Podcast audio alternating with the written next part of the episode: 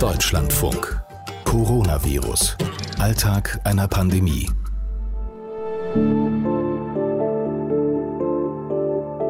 Ich erinnere den Tag, als einer meiner führenden Mitarbeiter zu mir ins Büro gestürmt ist und gesagt hat, im Elsass sterben die Menschen wie Fliegen. Und äh, völlig erschüttert war. Und da habe ich gewusst, oh je, jetzt ist Alarm. Dorothea Störritter, die hat heute nicht lange überlegen müssen, als ich sie gefragt habe, wann wurde die Corona-Pandemie für sie eigentlich so zum ersten Mal richtig real? Inzwischen leben wir ja alle schon seit über zwei Monaten damit. Man lernt ja mit dieser Ausnahmesituation zu leben. Also man hat jetzt die Ausnahmesituation zum Alltag sich gemacht. Das, was Heimleiter Alexander Blum da sagt, das kann ich total nachvollziehen. Wenn ich funktionieren soll, dann darf ich mich auch nicht dauernd wundern über die ganzen Veränderungen, die es jetzt so gibt. Und mal ganz ehrlich, mir geht langsam das Zeitgefühl verloren über diese vielen Veränderungen. Dafür, wie lange geht das eigentlich schon so? Was war am Anfang? Die letzte Geburtstagsfeier vor Corona, die scheint Lichtjahre her zu sein. Und deshalb wollen wir uns heute im Podcast auch einmal erinnern. Ich bin Katrin Heise. Hallo. Dorothea Störritter, die Landrätin aus dem Breisgau, direkt an der Grenze zu Frankreich, der geht auch langsam das Zeitgefühl verloren. Also ich habe ähm, das Gefühl von zwei Monaten, das habe ich ganz und gar nicht. Also diese Zeit ist eigentlich abgelaufen wie so ein Film und, und immer so in einer abwartenden, in einer hoffenden inneren Situation für mich. Aber wenn ich ähm, jetzt darauf zurückblicke, dann war die Lage natürlich schon sehr unterschiedlich. Und ähm, ich weiß noch, wie ich damals schon hellhörig wurde, als es hieß, in Deutschland gibt es jetzt auch Infizierte. Das schien ja bis damals schon fast unglaublich. Ja, wir hatten uns ja doch sehr sicher gewähnt. Und ähm, dann kam die Situation, dass wir hier im Elsass äh, diese äh, wirklich, naja, Explosion hatten. Und ich erinnere den Tag, als einer meiner führenden Mitarbeiter zu mir ins Büro gestürmt ist und gesagt hat, im Elsass sterben die Menschen wie Fliegen und äh, völlig erschüttert war. Und da habe ich gewusst, oh, oh, oh je, jetzt, ähm, jetzt ist Alarm. Mhm. Was heißt denn dann in dem Moment, was hieß für Sie, jetzt ist Alarm?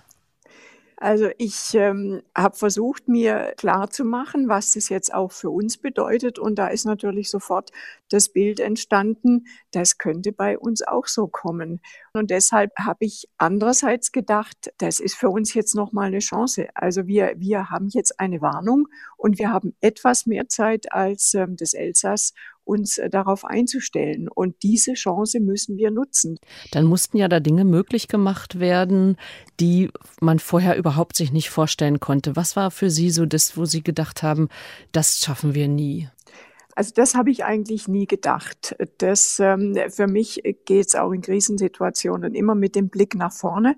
Eine Situation ist dann, wie sie ist und dann gilt es, die zu analysieren und ähm, dann gilt es zu überlegen, was ist zu tun. Wenn Sie so zurückblicken, was hat diese Zeit, das sind ja jetzt eben schon zwei Monate und länger, was hat diese Zeit mit Ihnen gemacht?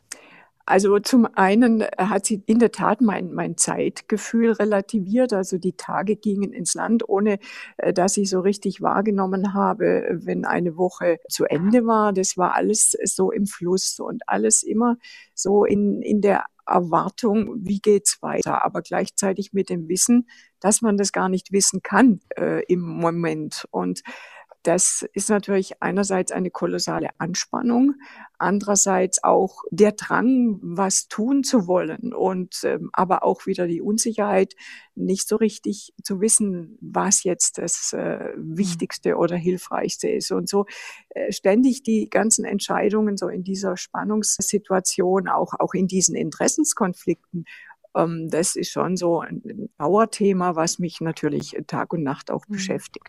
Wo Sie wahrscheinlich auch viel lernen mussten, also dieses beispielsweise alles immer so gleichzeitig im Blick zu haben. Oder was würden Sie sagen, was haben Sie gelernt?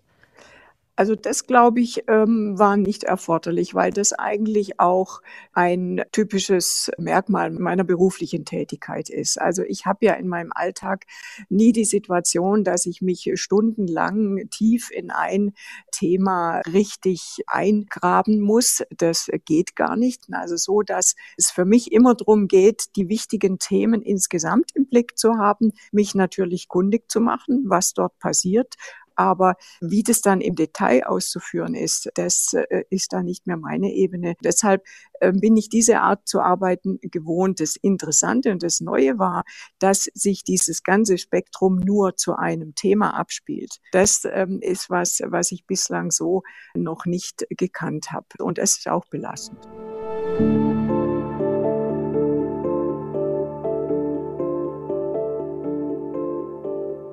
Gehe ich mit Corona um? Das ist natürlich auch für Alexander Blum die alles beherrschende Frage. Alexander Blum leitet ein Caritas Seniorenwohnheim in Berlin-Hohenschönhausen. Und da muss er natürlich ständig entscheiden, wie Sicherheit und soziales Leben für seine Bewohner momentan überhaupt zusammenpassen. Das ist schwer. Und deshalb wollte er heute auch mal erzählen, wenn er eine sehr gute Lösung gefunden hat. Unser Besucherprogramm läuft seit Montag auf Hochtouren. Wir haben jetzt auch Mitte der Woche die Angehörigen informiert. Ähm, die haben alle Post bekommen und es hat sich natürlich auch schnell rumgesprochen. Und es läuft gut. Also wir haben am Tag so zwischen acht und zehn Besuchen. Und äh, jetzt war ja dummerweise dieses, diese Woche das Wetter relativ kalt und regnerisch. Da mhm. mussten wir das dann doch ein bisschen umfunktionieren äh, nochmal und das doch dann drin machen bei uns im Erdgeschoss. Aber heute ist zum Beispiel wieder ein Tag, wo wir draußen Besuche machen können. Und es ist doch sehr schön zu sehen, weil das wirklich gut funktioniert. Sowas klappt natürlich nur, wenn alle mit anpacken. Das hat Alexander Blum heute mehrmals betont. Ich hatte den Eindruck, dass Zusammenarbeit für ihn durch Corona eigentlich ein größeres Gewicht gewonnen hat. Ich bin noch mal näher an den Mitarbeitern dran, weil wir müssen ja viel mehr informieren als vorher und auch noch mal genauer hingucken. Wir machen zweimal in der Woche so eine kurze Inforunde, die eigentlich immer ganz schön ist und auch bei den Mitarbeitern gut ankommt, wo wir eben diese Informationen noch mal weitergeben, äh, quasi eins zu eins und die Mitarbeiter das schon sehr zu schätzen wissen, das auch rückmelden und da kriegt man schon einiges mit und kann da auf die eine oder andere Sache auch noch mal gut eingehen. Das heißt, Sie haben jetzt viel mehr Kontakt eigentlich, als man das vorher so hatte? Also in der Form, ja, also dass viele auf einmal sozusagen zusammenkommen, natürlich unter den Auflagen, ja, auf jeden Fall schon. Mhm. Und man muss ja wahrscheinlich, ich meine, Sie mussten ja jetzt auch das organisieren, dass alle bei Laune gehalten werden. Ja, wir probieren natürlich immer dann zwischendurch die Mitarbeiter mit so kleinen Überraschungen zu motivieren. Letzte Woche Dienstag gab es zum Beispiel für alle frisch gebackenen Kuchen und eine ganz bunte Auswahl an Getränken oder wir verteilen Eis oder äh, wir haben Waffeln für die Mitarbeiter gebacken. Ähm, aber da lassen wir uns eigentlich jede Woche was einfallen. Mhm. Ähm, da gibt es eigentlich immer was. Wenn Sie gerade sagen, da lassen wir uns jede Woche was einfallen. Ich habe ja so den Eindruck, dass diese zwei Monate irgendwie in der Zeit total verschwimmen. Haben Sie noch ein Zeitgefühl? Also ich hatte es letztens, glaube ich, auch in einem Podcast von Ihnen gehört, irgendwie Zeitrechnung vor Corona und nach Corona. Ich glaube, das haben Sie sogar gesagt. Das stimmt. Ähm, Mir geht es auch so, ja. Und ich, das ist auch so. Also, Nach Corona warten wir ja noch drauf. Eben, genau. Und wir sind jetzt in Corona quasi. Und ich habe auch das Gefühl, die Woche, die rennt nur so. Man hat irgendwie kaum ist irgendwie Montag, dann ist schon wieder Freitag. Und man hat halt die ganze Zeit immer irgendwas gemacht. Und also vor allem nicht irgendwas, sondern immer total wichtige Sachen umgesetzt. Und acht Stunden reichen da überhaupt gar nicht aus. Mhm. Erinnern Sie sich noch an den Moment, in, Ihnen, in dem Ihnen klar geworden ist, da kommt was auf uns zu? Ja, das war so, ich glaube, als es dann so langsam auch um die Ausgangssperren ging, als in Berlin darüber debattiert wurde und wir unseren Mitarbeitern schon vorsorglich, das kam ja in Berlin nie zum Tragen, diese Ausgangssperre, aber in anderen Bundesländern ja schon, und als wir den Dienstausweise sozusagen äh, oder Dienstgeberbescheinigung ausgestellt haben und alle vor meiner Tür standen und die sich geholt haben, da dachte ich schon, ups, das sind ja wirklich ganz besondere Zeiten. Also das war schon, das war schon so ein Moment, wo ich dachte, jetzt ist eigentlich alles anders und nicht mehr so richtig wie vorher. Das ist interessant, dass Sie mich jetzt daran erinnern, weil das war für mich eigentlich auch so ein Moment, wo ich diesen Ausweis da bekommen habe und äh, den in die Tasche gepackt habe und gedacht, den darfst du jetzt nicht vergessen, weil wenn du sonst angehalten wirst und dich vielleicht gar nicht draußen bewegen darfst. Aber das war ein sehr besonderer Moment. Hatte ich fast schon wieder vergessen. Es gibt ja auch so Sachen, die, die man auch wieder vergisst in dieser Zeit. Ja. Ne? Gibt es etwas, was Sie vergessen wollen gerne? Was man vergessen will, sind schon diese ganzen schwierigen Momente, die man hat. Und zwar, dass es schon ja auch Tränen bei den Bewohnern gibt, Konflikte manchmal mit den Angehörigen, warum können wir nicht kommen. Das sind natürlich Momente, die nicht mhm. schön sind und die man dann äh, auch gerne vergessen würde. Aber trotzdem äh, wächst man ja auch mit solchen Momenten, finde ich, und man probiert äh, dann das Beste draus zu machen. Und wir haben ja gerade auch in diesen schwierigen Situationen, wo es dann wirklich Tränen gab, eigentlich immer eine Lösung gefunden. Ob es dann die Videotelefonie war oder dann vielleicht doch ein kurzes Treffen am Fenster, dass es dann halt eben nicht mehr so schlimm war. Mhm. Wie blicken Sie in die nächste Zeit? Weil, wie wir ja festgestellt haben, wir sind in Corona, es bleibt noch. Ja, wir sind in Corona. Also ich habe gerade zu einer äh, Mitarbeiterin gesagt, ähm, es wird ja noch lange, lange andauern und man lernt ja mit dieser Ausnahmesituation zu leben. Also man hat jetzt die Ausnahmesituation zum Alltag sich gemacht und es kann ja auch jeden Tag irgendwie wieder was kommen. Im schlimmsten Fall ein Infektionsfall im Haus, was man natürlich nicht haben möchte, auf gar keinen Fall. Aber das schwingt natürlich immer so im Hintergrund mit.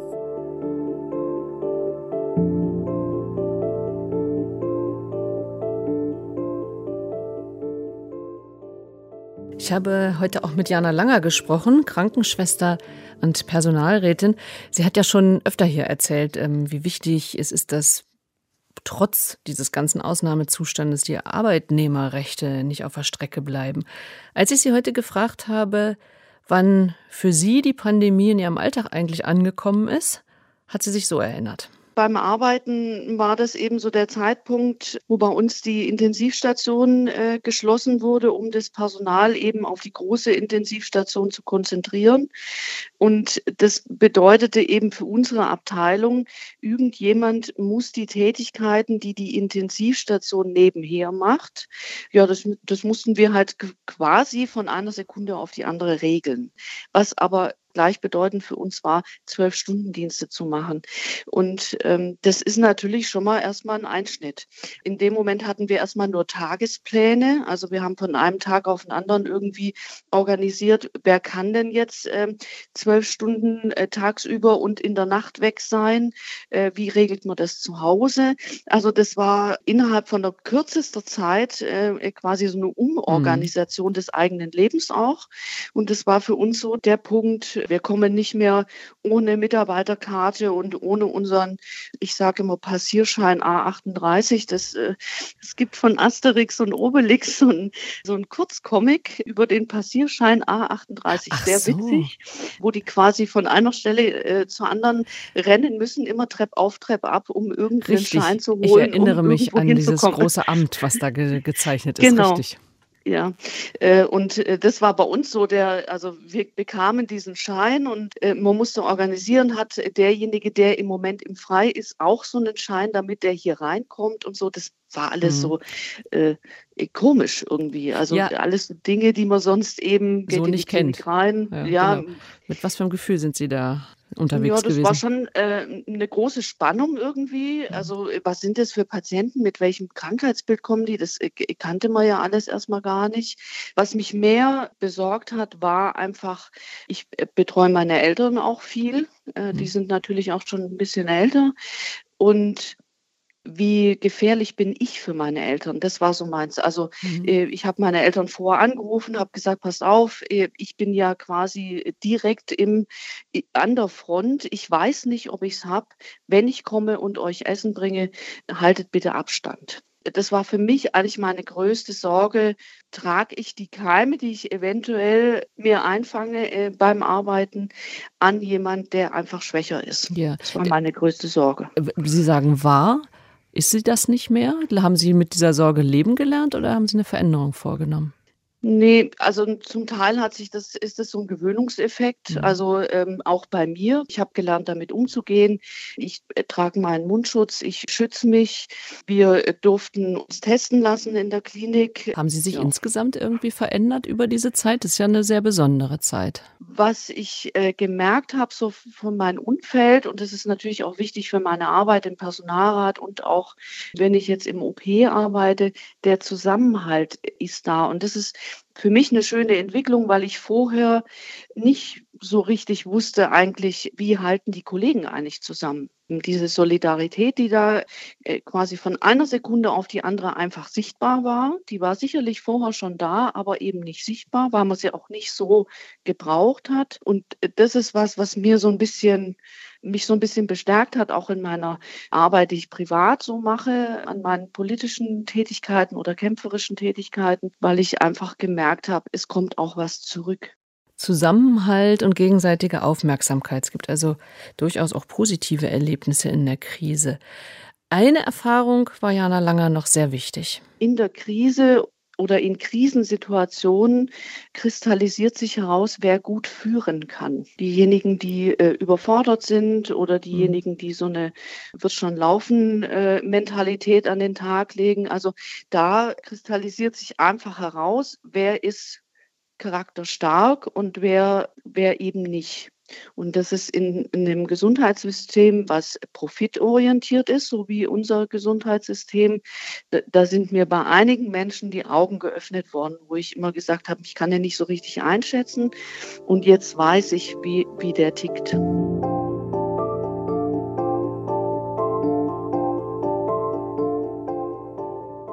Wie es weitergeht, auf Krankenstationen, in Altenheimen oder in Landratsämtern, wie Einzelne mit Corona fertig werden. Das erfahren Sie in unserem Podcast Coronavirus Alltag einer Pandemie. Jetzt immer dienstags und freitags in unserer App der DLF Audiothek oder bei Spotify oder iTunes. Ich bin Katrin Heise. Tschüss, bis zum nächsten Mal.